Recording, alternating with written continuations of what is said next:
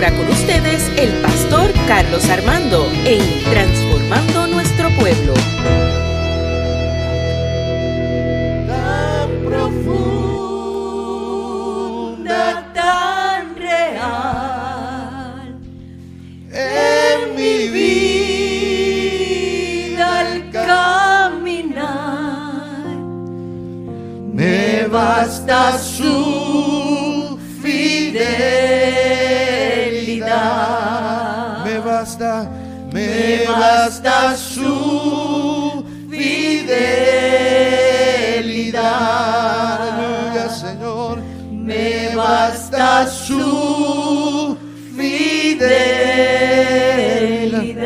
¿Cuántos creen que Dios es fiel? Aleluya. Denle un, pla- un aplauso fuerte al Gracias, Señor. gloria a Dios.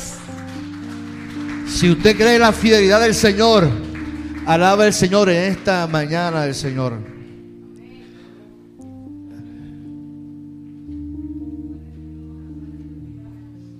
Qué bueno es el Señor, qué bueno es el Señor. ¿Cuántos saben que nuestro Dios es bueno, es fiel? Amén. De eso vamos a hablar en esta mañana del Señor. La inagotable fidelidad de Dios la inagotable fidelidad de Dios. Y quiero que busque el libro de Deuteronomio, capítulo 7, versículo 9.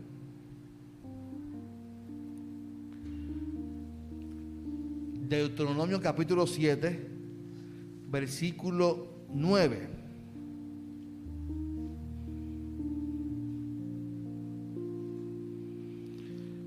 Cuando lo tenga, diga amén. Mientras lo busca, saludamos a los hermanos que nos están viendo por Facebook. Muchas bendiciones.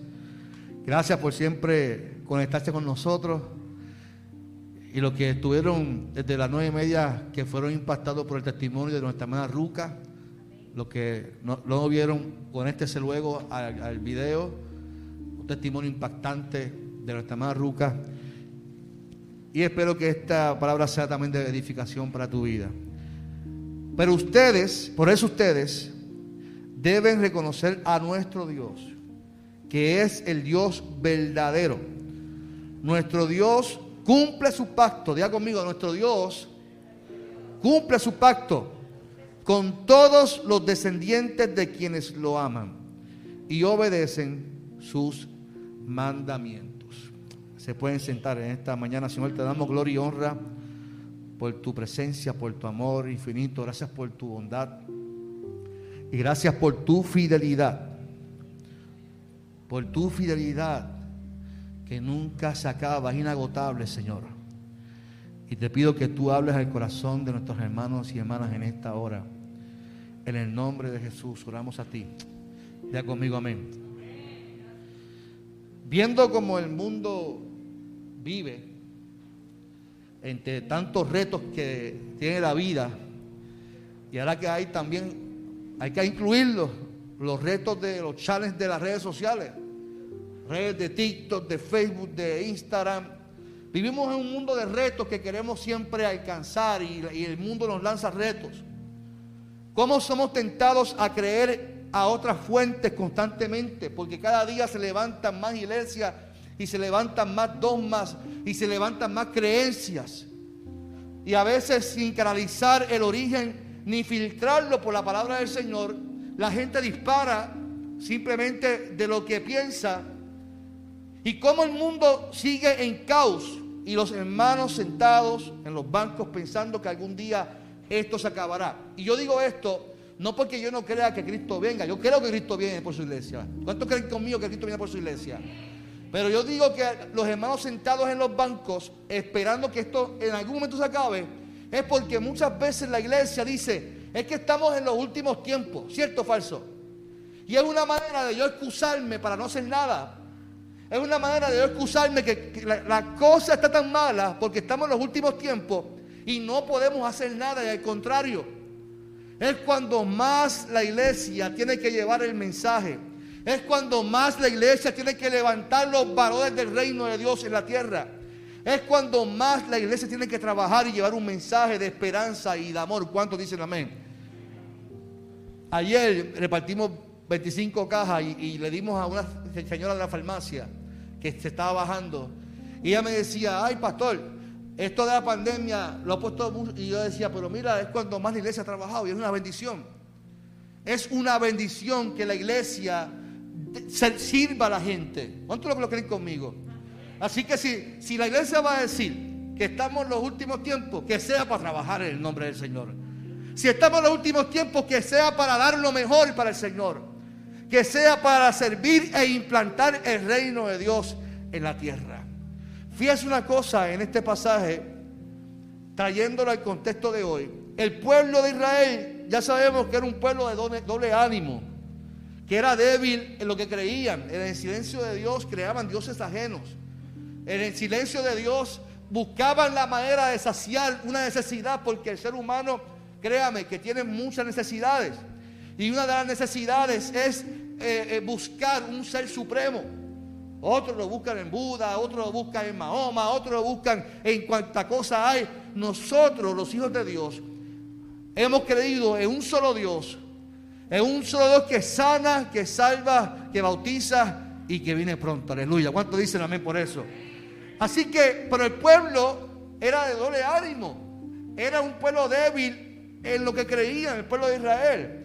Es por eso que Moisés, como su gran líder escogido por Dios, les, les habla con palabras de esperanza al pueblo. Y lo mejor de todo es que esa esperanza proviene de lo alto, ya que Dios es el Dios fiel que siempre cumple sus promesas. Moisés le dice al pueblo, tú eres un pueblo santo, eres un pueblo escogido para ser un pueblo especial. Eso se lo dice en el versículo 6. Por lo tanto, Moisés no está juzgando al pueblo a pesar de la falta del pueblo.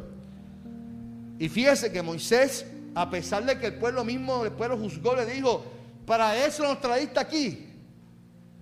Cuando están, se encuentran acorralados con, el, el ejército de Faraón, para eso nos trajiste aquí habían perdido toda esperanza. Sin embargo, Moisés, a pesar de la incredulidad del pueblo, le dice al pueblo, ustedes son un pueblo santo, son escogidos como un pueblo especial. Así que es un pueblo que Dios ama y los escoge para que sean libres. Es por eso que viendo la palabra que sale de Moisés y el ver el comportamiento del pueblo, no me concuerda las actitudes tomadas por el pueblo queja constantemente en contra de Dios. Claro, yo puedo entenderlo porque conozco la conducta humana. Y es que el ser humano necesita saber el, del mañana. Esa incertidumbre del saber cómo estaremos mañana nos hace constantemente buscar y desesperarnos y nos causa ansiedad. Si yo tuviera el don de saber el mañana, ese don de, Walter Mercado o Daniela Cassandra, yo te diría, vas, pero a, cuánto les gustaría eso? A todos les gusta porque el ser humano siempre busca saciar su sentidumbre. Por eso es que la gente va a, que le lean el futuro. Dígame su fecha de nacimiento. Dígame su, dame, su mano. Ah, aquí esta carta me revela que vas a ser próspero. Amén, amén. Dios lo bendiga, hermano. Dios me revela, eh, tu mano me, revela que en dos años vas a ser próspero. Mira, usted sabe cuál es la clave para ser próspero y bendición en tu vida.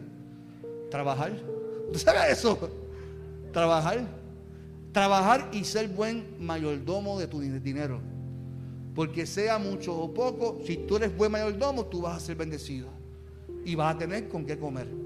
El problema es que nosotros con los, retos de la vida queremos adquirir más adquirir más. Ahora bien, ahora bien, Moisés le dice al pueblo, ustedes tienen que conocer que Jehová, tu Dios, es Dios. ¿Qué sucede? En otras palabras, tienen que entender que el Dios que le servimos, el Dios que nos libertó, hay que conocerlo. Y esto conlleva unos requisitos. Me explico. No es lo mismo que yo vea por ahí a Ricky Martin y diga, ah, ese es Ricky Martin.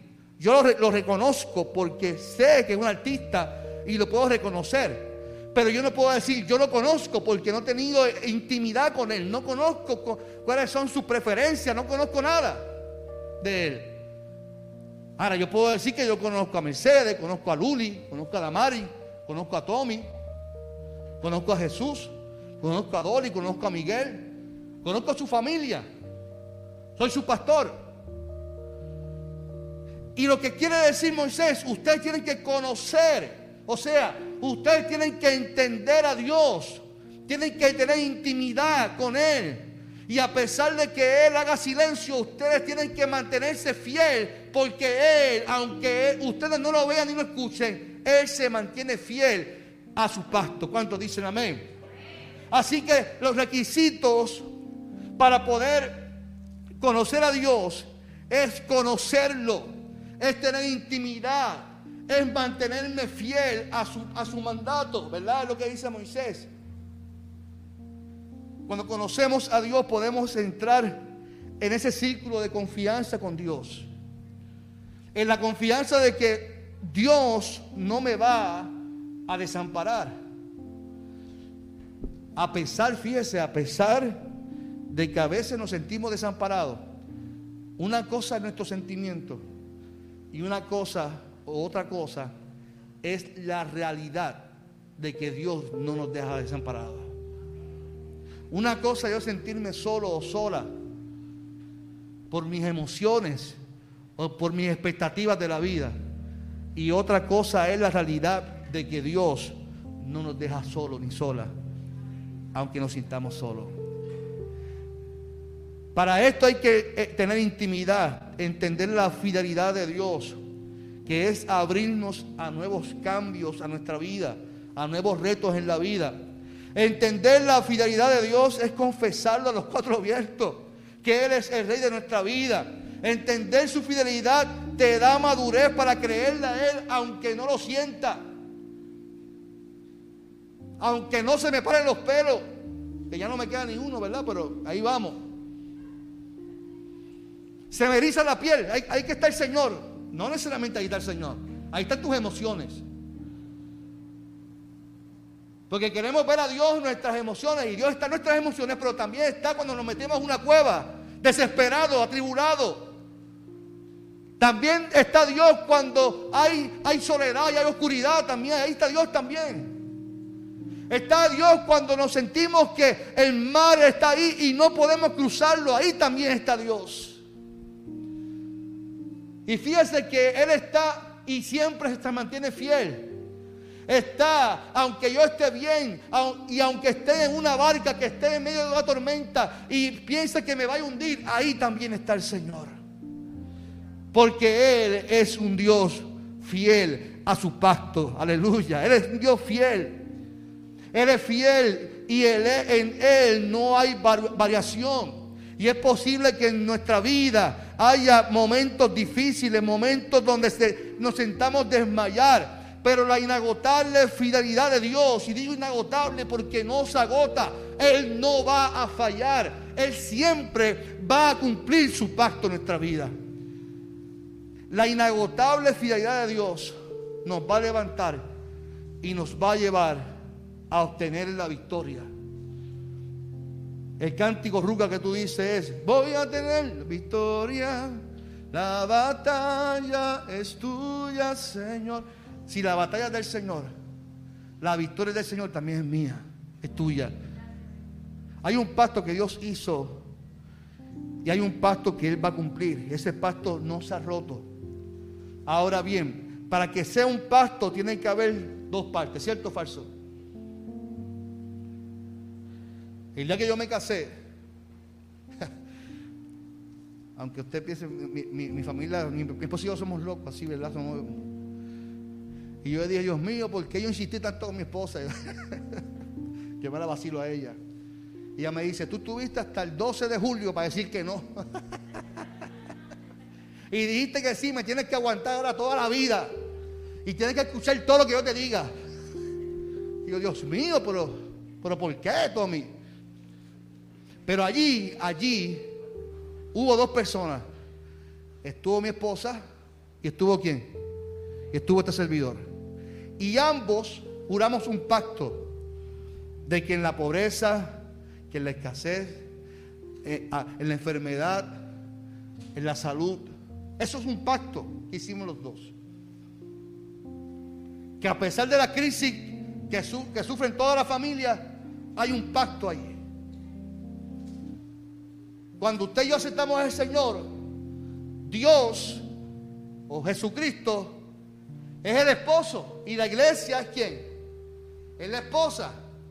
Hay un pacto entre Dios como esposo de cuidar a la iglesia, de proteger la iglesia y de entregar a su hijo por su iglesia. Para que su iglesia sea estable, esté bien, eh, pueda servir e implantar un reino en la tierra. Lo que Moisés quiere que el pueblo entienda que aunque ellos no vean a Dios, hay un Dios, hay una parte que cumple su pacto y nunca va a fallar. No sé si me está entendiendo en esta hora. Para que haya un pacto hay dos personas. Una de las personas, una de las partes nunca, nunca va a fallar a su pacto. Nunca va a fallar. Entregó a su hijo. La semana próxima comenzamos la semana mayor. ¿Y qué recordamos? El pacto. Él entregó a su hijo. Él murió para que usted y yo alcanzáramos salvación. Él murió para que usted y yo tengamos esperanza. Esperanza de que hay salvación en Cristo y que Él murió. Pero Él murió, resucitó, se levantó los tres días. Y si Él venció la muerte, usted y yo también somos victoriosos en el nombre del Señor. Pero vamos a, mostrar unos cuantos ejemplos. El ejemplo de Elías con el fuego. De que Dios es fiel a su pacto a pesar de nuestras incredulidades. Elías estaba un momento dado con los falsos profetas y les dijo a los falsos profetas frente a la gente para avergonzar a los falsos profetas. Les dijo, si ustedes creen en, ese Dios de ustedes, un Dios falso, vamos a echarle leña al altar. Vamos a echarle leña al altar y vamos a y pídanle ustedes a su Dios. Vamos, pídale que descienda fuego de lo alto. Y esa gente empezó, unga, unga, unga, empezó allá, para que pagara fuego, fuego del cielo. Y allí no cayó nada. Y Elías, como tenía intimidad con el maestro, conocía el Dios de pacto, conocía el Dios fiel. Simplemente le miró al cielo y le dijo, Señor, te ruego que descienda fuego y que queme el altar. Automáticamente Dios, como un Dios que cumple su pacto y es fiel, está con nosotros. Dice que bajó fuego del cielo y comenzó a quemar el altar. Eso, eso lo hace un Dios de pacto. Fíjese, pero eso lo hace un Dios de pacto que no está dispuesto a simplemente cumplir nuestros capricios, porque esto es importante que lo entendamos. El hecho de que Elías pidió y Dios respondió, no es que yo todo lo que le pida a Él me lo va a responder. Eso hay que entenderlo, porque la gente pide y pide, pide. Yo a veces lo comento y lo voy a decir con mucho respeto, pero para mí es una falta de amor y de compasión el hecho que yo tenga que pedir el estacionamiento de un parking para que cuando yo llegue allí, porque yo soy una hija de Dios, pastor, yo soy un hijo de Dios, y cuando yo voy a un parking, Dios me tiene que tener un parking para mí exclusivo allí. O sea, no hay guerra en el mundo, no hay hambre, no hay nada que Dios esté pendiente. Dios está pendiente a tu parking. No hay, no hay nada en esta vida que no hay crisis en este mundo, Jesús. Que Dios tiene que abrir los cielos para que tú consigas un maldito parking. No, hermano, Dios no, no está dispuesto a simplemente cumplir nuestros caprichos. Dios es un Dios que cumple su promesa de bendecirte, de restaurarte, cuando tú decide caminar en obediencia al Señor. No por caprichos a dar bendición. Él entregó a su hijo, ya con eso es suficiente. Él resucitó de los muertos, pero aún si no se levantaba de los muertos, yo, Carlos López, yo lo iba amar con todo mi corazón, porque murió por mí. Pero si venció, yo también vencí. Y usted venció. Por lo tanto, lo sienta o no lo sienta. Dios siempre va a estar ahí porque Él es fiel a su promesa. Moisés estaba frente al mar. El mar se dividió en dos para rescatar a un pueblo. Muestra de fidelidad del Señor. Noé obedeció al Señor y Dios le fue fiel a él y a su familia. Estos son ejemplos vivos de la fidelidad de Dios. ¿Sabes qué, hermano y hermana? Que Dios siempre va a hacer su parte. ¿Cuántos lo creen conmigo en esta hora? Él es leal, nunca falta sus promesas. Él no lo va a fallar, Él no falla. Yo puedo hacer que falle, yo soy de carne. Usted puede ser que, también falle. Pero Dios nunca va a fallar. Ahora, ¿qué Dios requiere de, nosotros? Dios quiere que seamos fieles a su promesa. Que, que seamos fieles al Señor. Vuelvo y repito, no a sentirlo y que esa cosquillita que nos da, porque que mucho nos gusta la cosquillita del Señor. Yo recuerdo, mire, yo fui, yo, yo fui, ya, digo que ya fui, joven. Luli, ya digo que ya fui joven. Yo fui jovencito, yo recuerdo, en mi iglesia madre había una, señora diagonisa que cada vez que oraba por mí me profetizaba y me hablaba de parte del Señor. Y como yo tenía tantas necesidades en mi vida, escucharla a ella era escuchar a Dios y yo me acostumbré a eso. Pero a, tal nivel de que yo si me iba del templo antes de irme, yo decía, por favor, hermana Elsa, ¿puedo orar por mí? Era como, como ella era mi Walter Mercado. La convertí a ella en alguien que me iba a decir mi futuro. Y no podía irme del templo sin que ella me, me impusiera la mano y que me dijera, así te dice el Señor. Y me acostumbré a eso. Pero ¿sabes qué? Hubo un momento que ella dejó de decir, así te dice el Señor. Y me iba tal como llegaba a la iglesia, porque me acostumbré a que Dios me hablara por medio de esa persona. Y me di cuenta que Dios no necesita hablarme por medio de una persona. Dios, yo no necesitaba a alguien que me dijera, así te dice el Señor. Me di cuenta que la palabra está llena de promesas y que están ahí para mí y para ti. Y que eran suficientes y que constantemente en mi vida Dios estaba conmigo abrazándome. Me di cuenta que Él siempre estaba ahí y que había entregado a su Hijo para que yo alcanzara salvación.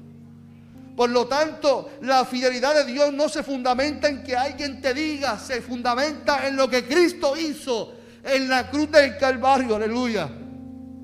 Y Él quiere que seamos fieles al Señor, que seamos fieles a nuestras parejas, que seamos fieles a nuestros hermanos, que seamos leales a la gente, a nuestra gente. Así que eso es parte de lo que Él quiere de nosotros. Todos sabemos que tenemos que serle fieles a Dios. El problema no está en saberlo, está en hacerlo. Todos sabemos que tenemos que serle fiel a Dios. Para serle fiel a Dios se necesita compromiso, hermano. Compromiso. Algo que yo no veo hoy en día es eso. Mire, mire, mire cómo está nuestra sociedad. Lo fácil que la gente dice, ay, yo me voy para tu iglesia porque esta ya no siento cosquillita.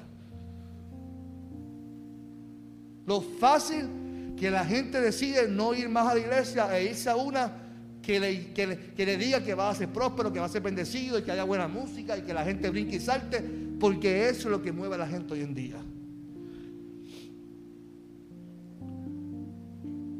Que ya no sean hermanos, sean socios, porque son emprendedores todos allí.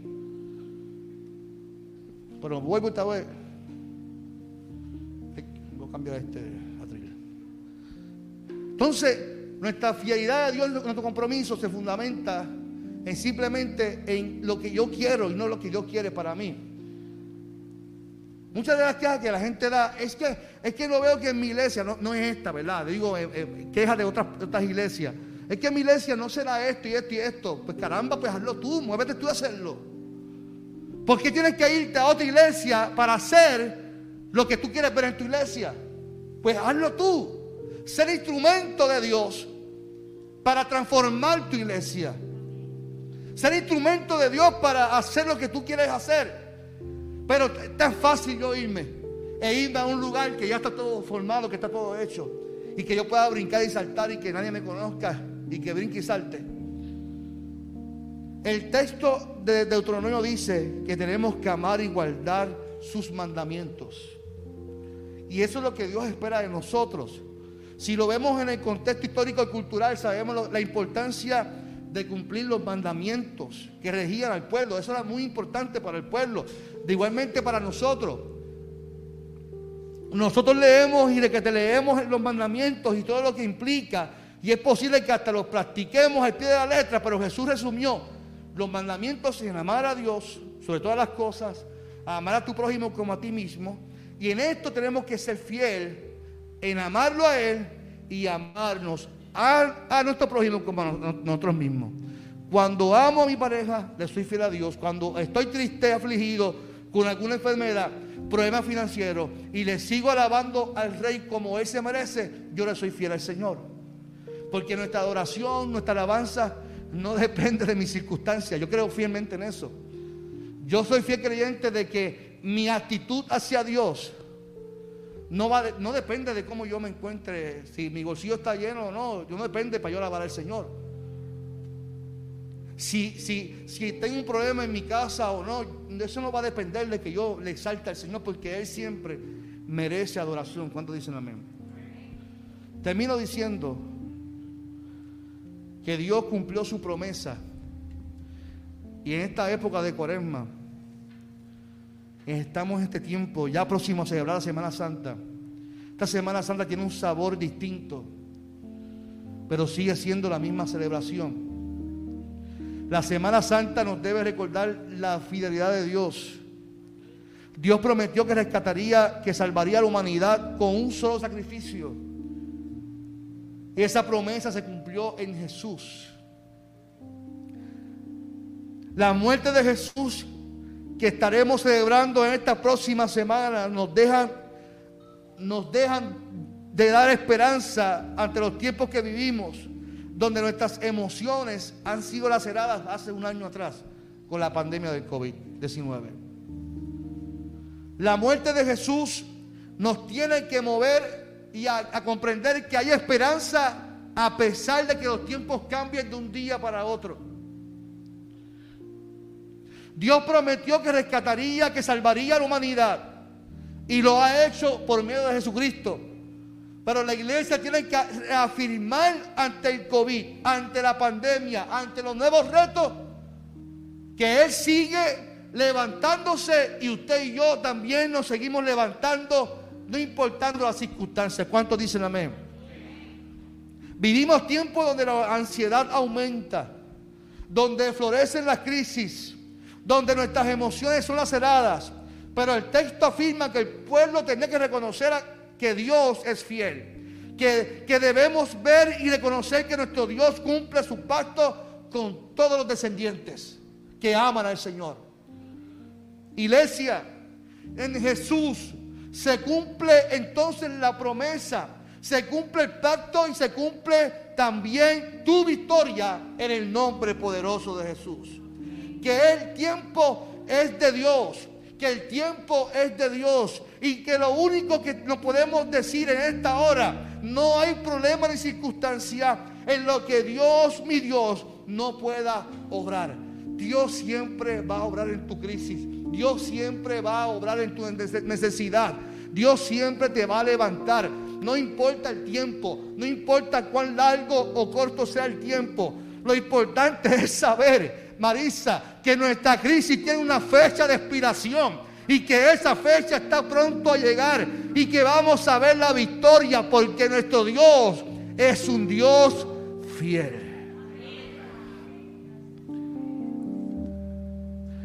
La inagotable fidelidad del Señor, aleluya. Que nuestro Dios es fiel. No importa el tiempo que estés viviendo en tu situación. Lo importante es que aquí adentro en tu mente, en tu corazón, tú estés seguro, estés segura que Dios va a cumplir su pacto contigo. Serle fiel al Señor. Él te abraza. Él te abraza en esta hora y te levanta en el nombre del Señor. Porque es su forma de mirar como ese cántico, es su forma de actuar. Porque Dios nos ama con amor eterno entregó a su Hijo para que tú alcanzaras sanidad, alcanzaras salvación, alcanzaras integridad, alcanzaras todo en el nombre del Señor. Es su forma de mirar, viendo todo bien o mal. Aún Así, Él cubre mi pesar. dilo conmigo, por probar su fidelidad. Es la forma, es la forma que provees toda mi necesidad hasta su vida derrama. Dilo fuerte, por probar. Por probar su fidelidad.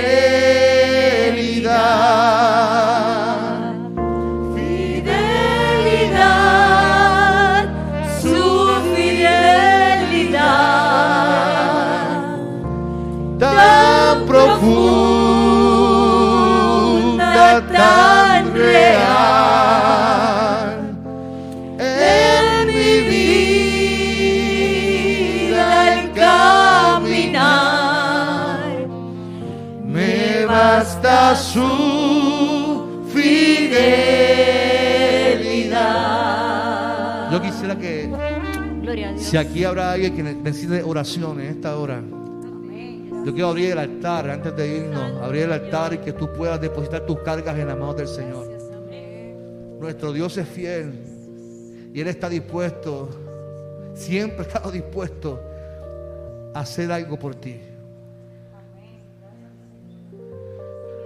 Habrá alguien que desee oración, el altar está abierto.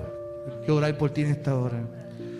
Fidelidad, su fidelidad tan profunda, tan profunda, tan real en mi vida y caminar me basta Me basta su fidelidad. Aleluya. Aleluya. Qué hermosa presencia del Señor. Aleluya. Te adoramos, Señor. Gloria a Dios. Gloria a Señor, en esta hora te doy gracias por la vida, gracias por, por tu presencia. Señor, en esta hora, mira a tu hija, Amén. dale nuevas fuerzas. Sí, Señor. Señor, gracias porque tú la abrazas en esta hora Amén. Y comienzas a hacer cosas nuevas, Señor. Gracias, Dios.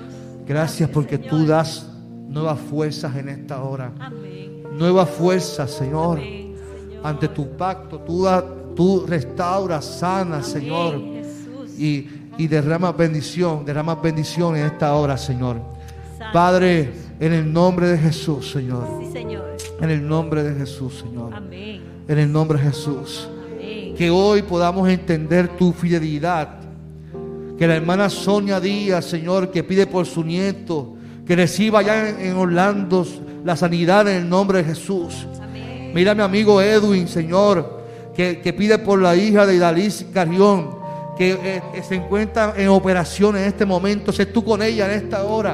Amén. Bendícela, Señor. Sé Amén. tú derramando salud. Sí, tú eres un. Dios fiel que cumple Gracias, tu promesa. Señor. Gracias, Tú Dios. venciste en la muerte, te levantaste de los muertos. Señor. Y creemos que si en ti hay victoria, nosotros obtenemos también la victoria, porque tu Amén. fidelidad es inagotable. Amén. Fidelidad, fidelidad, tu fidelidad, te adoramos tan profundo tan real en mi vida.